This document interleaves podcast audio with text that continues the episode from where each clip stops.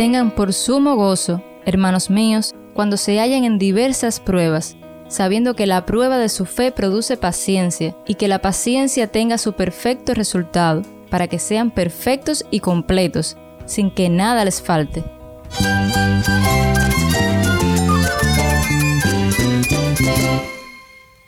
Cristo es mi todo. Cristo es el Rey del universo, es quien guía nuestras vidas. Él es grande y amoroso. Él es real. Solamente Jesucristo es nuestro Señor y Salvador. Es mi guía quien me fortalece. En Cristo Jesús hay esperanza, hay paz. Y nuestro Dios es un Dios de rescate. Estás escuchando a El Faro de Redención. Cristo desde toda la Biblia para toda Cuba y para todo el mundo. Hola, mi nombre es Daniel Warren. Gracias por acompañarme aquí en El Faro. Estamos en una serie de dos semanas titulada El fruto del Espíritu. Al pensar en cosas como el amor, el gozo, la paz y la paciencia como marcas de la vida de un creyente, puede que digas, pero ¿cómo podré producir todo esto? Es imposible. Pues sí, es imposible en nuestras propias fuerzas pero el Espíritu es el que hace brotar estas cosas en nuestros corazones. Hoy vamos a pensar juntos sobre un aspecto del fruto del Espíritu que puede ser uno de los más difíciles de todos, y es la paciencia. Tal vez no debería de preguntarte cuántas veces perdiste la paciencia en esta semana, con tu familia, con tus conocidos, con tus vecinos. Simplemente digamos que todos tenemos que crecer en esta área. En nuestro estudio de la palabra de Cristo vamos a enfocarnos en la paciencia que necesitamos para perdurar las pruebas de esta vida. Y veremos que Cristo no solo es el ejemplo que seguimos en esto, sino que por su paciencia y su perseverancia, nosotros hemos recibido la redención. Si tienes una Biblia, busca el libro de Santiago y quédate conmigo.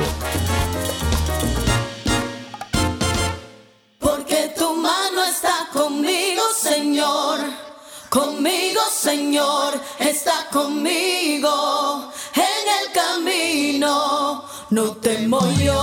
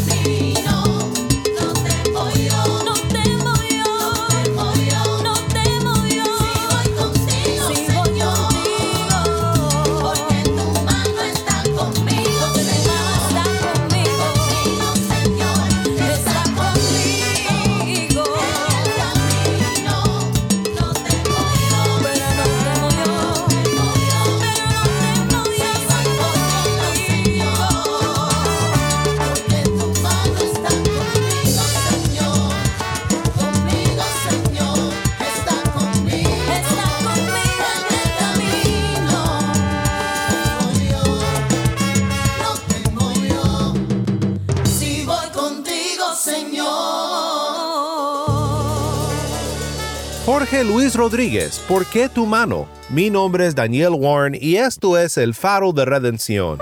Cristo desde toda la Biblia para toda Cuba y para todo el mundo. Hoy seguimos en nuestro estudio de dos semanas sobre el fruto del Espíritu. Hemos visto la promesa de este fruto y cómo es que ahora en Cristo la promesa se hace realidad, ya que por medio de la fe en Cristo el Espíritu se ha derramado en nuestros corazones. El Espíritu produce en nosotros fruto, abundancia, pero solamente cuando por la fe nos mantenemos cerca de Cristo, cerca de la vid verdadera que da vida a los pámpanos. El gozo que debemos demostrar como pueblo redimido por Cristo es un gozo y una felicidad centrada en la obra de Cristo, en Dios nuestra salvación. Como platicamos ayer, paz en un sentido amplio y completo es paz con Dios, y solamente por la paz que tenemos con Dios podemos tener paz los unos entre los otros. Cristo realmente es el ejemplo principal de todo el fruto del Espíritu. Todo lo que leemos en Gálatas 5 es una descripción de nuestro maravilloso Salvador. Quiero leer para ti Gálatas 5 nuevamente para que esté presente en nuestras mentes al considerar juntos hoy un aspecto más del fruto del Espíritu. Pero el fruto del Espíritu es amor, gozo, paz, paciencia, benignidad, bondad, fidelidad, mansedumbre, dominio propio contra tales cosas no hay ley. Pues los que son de Cristo Jesús han crucificado la carne con sus pasiones y deseos. Si vivimos por el Espíritu, andemos también por el Espíritu. No nos hagamos vanagloriosos, provocándonos unos a otros, envidiándonos unos a otros. Esto fue Gálatas 5, 22 al 26. Hoy quiero pensar contigo sobre un aspecto más de esta abundancia que el Espíritu produce en nosotros y es la paciencia. No sé tú, pero para mí la paciencia es algo muy difícil. Recuerdo cuando mi esposa y yo andábamos de novios, ella vivía en México y yo en los Estados Unidos. Todo el día nos mandábamos mensajes por Facebook y por otros medios, pero no era lo mismo que estar juntos, presentes en el mismo lugar. Cuando por fin ella pudo venir a visitarme a los Estados Unidos, me preparé para proponerle el matrimonio, después de apenas seis meses. Dije, quizás cuando ya se vaya a ir, después de pasar un bonito verano juntos, tal vez le pido su mano en el matrimonio. Pero no pude esperar. ¿Sabes cuánto esperé? Solo tres días. Y gracias a Dios ella dijo sí. Pero luego ella regresó a México y duramos un año más sin vernos, a excepción de dos días, esperando los trámites para que ella pudiera regresar para ya casarnos. Fue una espera muy pero muy larga, y oré mucho para que Dios hiciera que los trámites y el tiempo pasara más rápido. Lo que necesitaba era la paciencia. Un autor metodista escribió una vez en un libro sobre la oración, La paciencia tiene su obra perfecta en la escuela de la demora. A veces la demora es esencial para la oración. Dios tiene que hacer varias cosas antes de darnos la respuesta final, cosas que son esenciales para el bienestar de aquel que le pide su favor. La escuela de la demora Qué manera tan interesante de describir lo que tantas veces nos causa impaciencia, la demora. Muchas veces en medio del sufrimiento no observamos la mano de Dios instruyéndonos en esta escuela de la demora, pero la paciencia crece cuando tenemos los ojos puestos en Cristo Jesús. No sé cuál sea tu escuela de la demora ahora mismo. Puede ser una situación económica, tal vez una situación de la salud, la conversión de un hijo, o tal vez una situación difícil que te pone sobre tus rodillas todos los días en la oración. Sea cual sea tu situación personal, quiero pensar contigo hoy sobre un pasaje del libro de Santiago o de Jacobo, dependiendo de tu versión de la Biblia. Su nombre hebreo fue Jacobo y fue un medio hermano de Cristo. Hubo un tiempo cuando no siguió a Cristo durante su ministerio terrenal, pero Dios luego le otorgó la fe y terminó Jacobo o Santiago siendo un líder de la iglesia en Jerusalén. Quiero que escuches lo que dice en el quinto capítulo de su carta sobre la paciencia, en los versículos 7 al 11.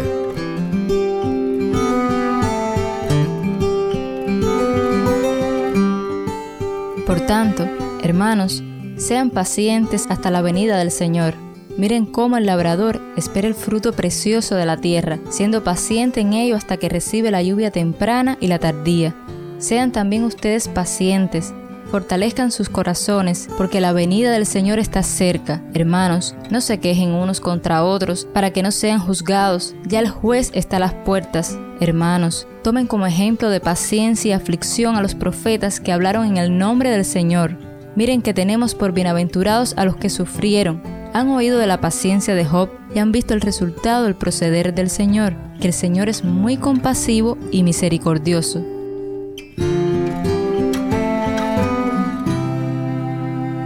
Muchas gracias, Tai. De nuevo, esto fue Santiago 5, 7 al 11. Quiero que pensemos juntos ahora sobre algunas cosas que aprendemos en este texto sobre la paciencia y cómo esto nos ayuda a ver a Cristo y lo que nos quiere enseñar en la escuela de la demora. Regreso a este tema de esperar en momentos de demora porque la paciencia tiene un sentido más amplio paciencia en la demora y también paciencia con personas y situaciones que nos molestan. Pero creo que ambas cosas forman parte de este fruto del Espíritu. Y hoy quiero enfocarnos en cómo es que el Espíritu nos ayuda a confiar en el Señor y esperar en sus tiempos para salvarnos de nuestra angustia cuando parece que no tiene fin. Pero lo que Santiago dice aquí es que nuestro sufrimiento sí tiene un fin. Usa un ejemplo muy sencillo. Miren cómo el labrador espera el fruto precioso de la tierra, siendo paciente en ello, hasta que recibe la lluvia temprana y la tardía. Pues si trabajas en la agricultura, sabes que todo es un proceso, y es igual en la vida cristiana. El labrador del campo prepara el campo, siembra la semilla y la cuida, espera la lluvia y es todo un proceso de crecimiento que no se puede apresurar. Hemos hablado de la escuela de la demora, pero también podemos hablar de la cosecha de la demora. El erudito Alec Mutier dice lo siguiente. Nada puede apresurar las lluvias tempranas y las lluvias tardes, y nada puede apresurar la venida inminente del Señor. Santiago habla de esta manera para asegurarnos que todo saldrá bien. Por los procesos que Él ha puesto, Dios el Creador germina la semilla, promueve su desarrollo, riega la semilla hasta que para cuando llegue la cosecha, la cosecha esté lista. Este es su milagro anual en la esfera del mundo creado.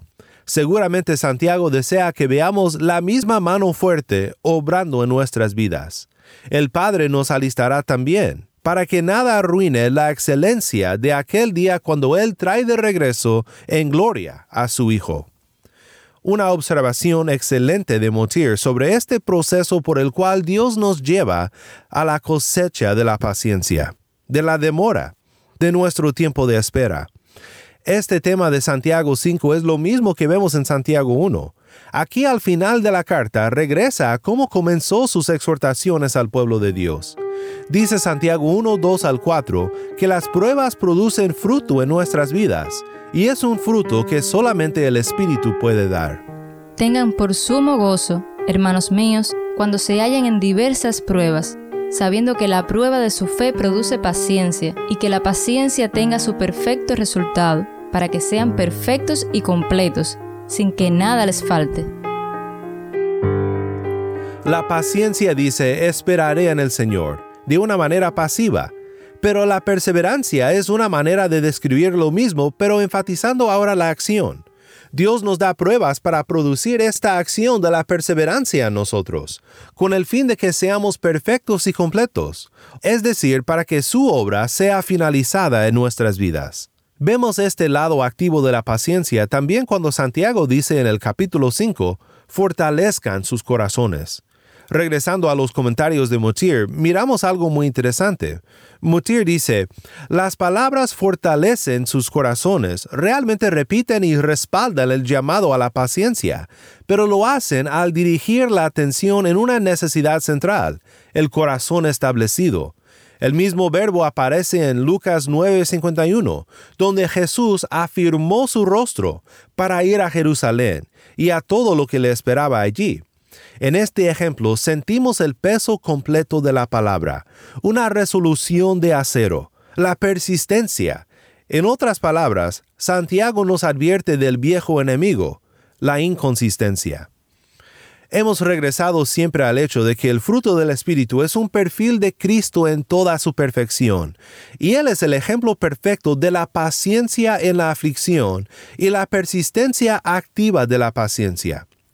Hemos recordado el texto antes en este estudio, pero inmediatamente esto me hace recordar el texto tan clave de Hebreos 12.1 al 2, donde dice, corramos con perseverancia la carrera que tenemos por delante, puestos los ojos en Jesús, el autor y consumador de la fe, quien por el gozo puesto delante de él, soportó la cruz, despreciando la vergüenza, y se ha sentado a la diestra del trono de Dios. Solo piensa en un momento lo que esto significó para Cristo. Durante toda su vida pasó por la prueba del sufrimiento, del desprecio, de la oposición, de la tentación, y fue resuelto, fiel y paciente. Perseveró por todo, para cumplir la misión por la cual Dios le envió al mundo. ¿Acaso hay una prueba más dura que la que Cristo enfrentó al afirmar su rostro hacia Jerusalén para ser clavado sobre una cruz en tu lugar, tomando sobre sí mismo todos tus pecados, para que por la fe en Él fueras hecho salvo? Esto debe de poner en perspectiva los días oscuros que nosotros enfrentamos en esta vida. Porque Cristo fue el ejemplo supremo de perseverancia, porque Cristo recibió la recompensa de un pueblo redimido del pecado y la aflicción de la muerte, nosotros podemos perseverar con paciencia, con nuestros ojos puestos en Él. Hay otra cosa que debemos ver en este texto, y si aún no has confiado en Cristo como tu Salvador, es algo a lo cual necesitas prestar atención especial. Santiago dice, ya el juez está a las puertas. Dios es paciente para contigo, pero esta paciencia tiene un fin. Llegará el día del juicio cuando darás cuenta por todo lo que has hecho en esta vida. El hecho de que el juez está a las puertas son buenas noticias para todos aquellos que esperan con la paciencia el regreso del Señor, pero no son buenas noticias para aquellos que se rehúsan a venir a Cristo para hallar vida. La demora de Cristo en regresar por su pueblo puede hacernos pensar que no hay peligro, pero Pedro nos aclara el asunto en su segunda carta. Dice Pedro en 2 de Pedro 1, 8 al 10, Pero amados, no ignoren esto, que para el Señor un día es como mil años, y mil años como un día. El Señor no se tarda en cumplir su promesa, según algunos entienden la tardanza, sino que es paciente para con ustedes, no queriendo que nadie perezca sino que todos vengan al arrepentimiento. Pero el día del Señor vendrá como ladrón, en el cual los cielos pasarán con gran estruendo, y los elementos serán destruidos con fuego intenso, y la tierra y las obras que hay en ella serán quemadas. Mi amigo que aún no conoces a Cristo, ¿escuchaste esta advertencia y también el amor de Dios por ti? Dice Pedro, el Señor no se tarda en cumplir su promesa, según algunos entienden la tardanza. ¿Por qué? Sino que es paciente para con ustedes, no queriendo que nadie perezca, sino que todos vengan al arrepentimiento. Te imploro hoy que si aún no has venido a Cristo para recibir la vida de Él, que vengas hoy. Aprecia la paciencia del Señor contigo, que Él no quiere que perezcas, sino que encuentres vida en Él.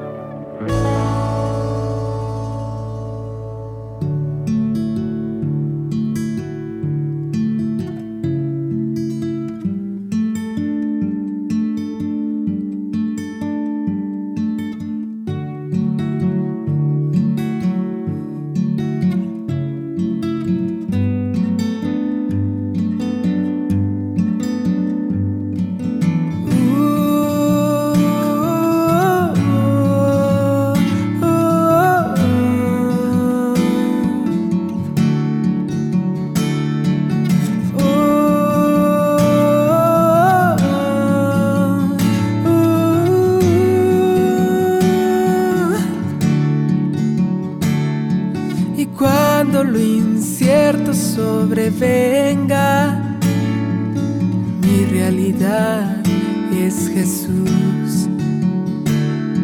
Y cuando mis fuerzas desfallezcan, mi confianza está en Jesús. Y cada día quiero más y más de ti. La plenitud está en Jesús. Y cada día quiero más y más de ti. La plenitud está en Jesús.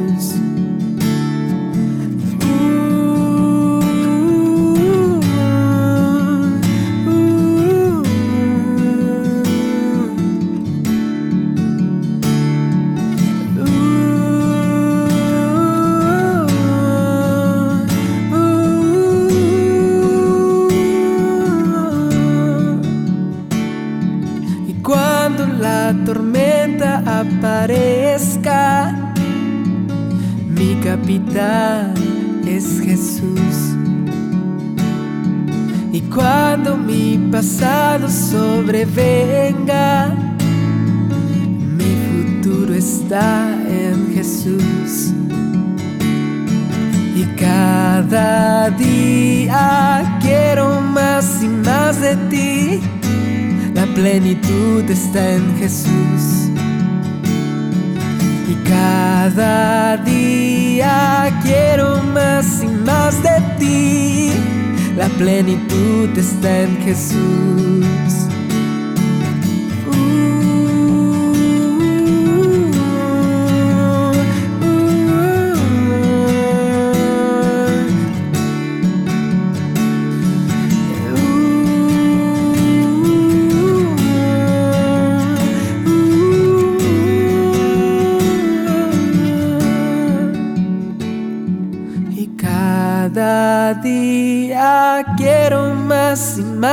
Ti.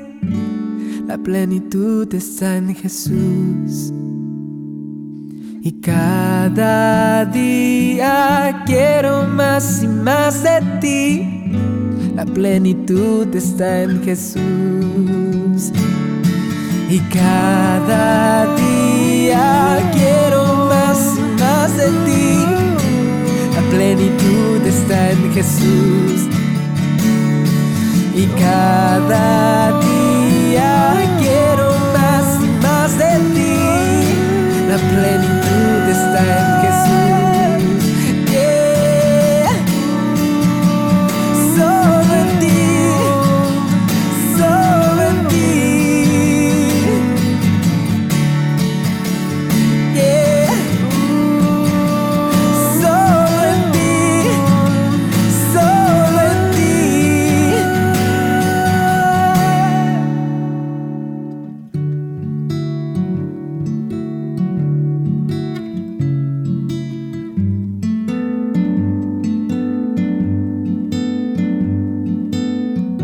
plenitud está en Jesús, canta Marco Elizalde.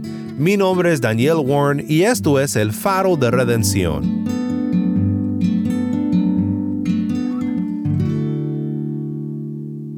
Siempre es bueno tomar un paso hacia atrás y ver las cosas desde una perspectiva evangélica, desde la perspectiva bíblica. Cuando estamos en medio de la prueba, todo parece imposible. Pero cuando vemos el plan de Dios para las pruebas que enfrentamos en la vida, podemos perseverar y podemos crecer en la paciencia. Oremos juntos ahora pidiéndole a Dios a que nos dé esta perspectiva en medio de nuestra aflicción. Padre Celestial, tú eres santo y digno de toda nuestra alabanza, de toda nuestra adoración. Pedimos perdón por nuestros pecados. Pedimos perdón por las muchas veces que nosotros hemos sido impacientes y hemos murmurado cuando deberíamos de haber confiado en ti. Gracias por tu Espíritu que hace brotar en nosotros la paciencia que dice esperaré y confiaré en el Señor. Ayúdanos a mantener esta perspectiva celestial que nos recuerda del fin hacia el cual tú estás llevando la cosecha, la venida de Cristo en la gloria, la cual resplandecerá luz en todas las esquinas oscuras de este mundo y en todos los momentos oscuros de nuestras vidas. Nuestra esperanza está en Él y fortalecemos nuestros corazones conforme a tu promesa.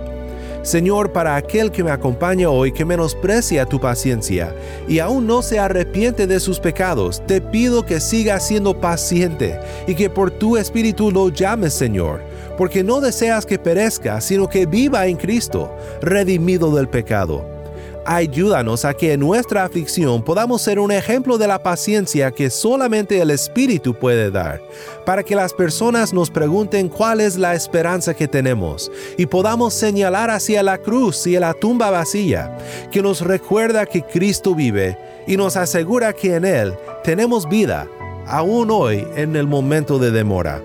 En el nombre de Cristo nuestro Redentor oramos. Amén. Si estás en sintonía fuera de Cuba y deseas seguir escuchando contenido cubano como este, ora por nosotros y considera unirte con nosotros financieramente para seguir proveyendo este espacio para la voz del pueblo de Dios en Cuba. Para más información sobre el faro y sobre cómo puedes ayudar, visita nuestra página web elfaroderedencion.org. Nuevamente nuestra página web elfaroderedencion.org. ¿Tienes una historia que contarnos sobre cómo el faro de redención está impactando tu vida? Mándanos un correo electrónico a ministerio arroba elfaroderedencion.org ministerio arroba o si te es más fácil, puedes enviarnos un mensaje en WhatsApp.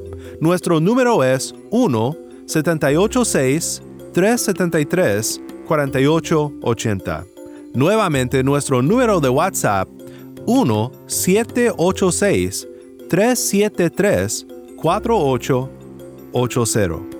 Y no olvides buscar el perfil del Faro de Redención en Facebook, Instagram y Twitter, donde encontrarás diariamente más recursos para animarte en tu fe. El Faro de Redención es un ministerio de Haven Ministries. Nuestro productor ejecutivo es Moisés Luna. Desde Cuba, Yamil Domínguez es nuestro productor para contenido cubano y Taimí Zamora es nuestra lectora, a cargo de nuestras redes sociales Mariana Warren.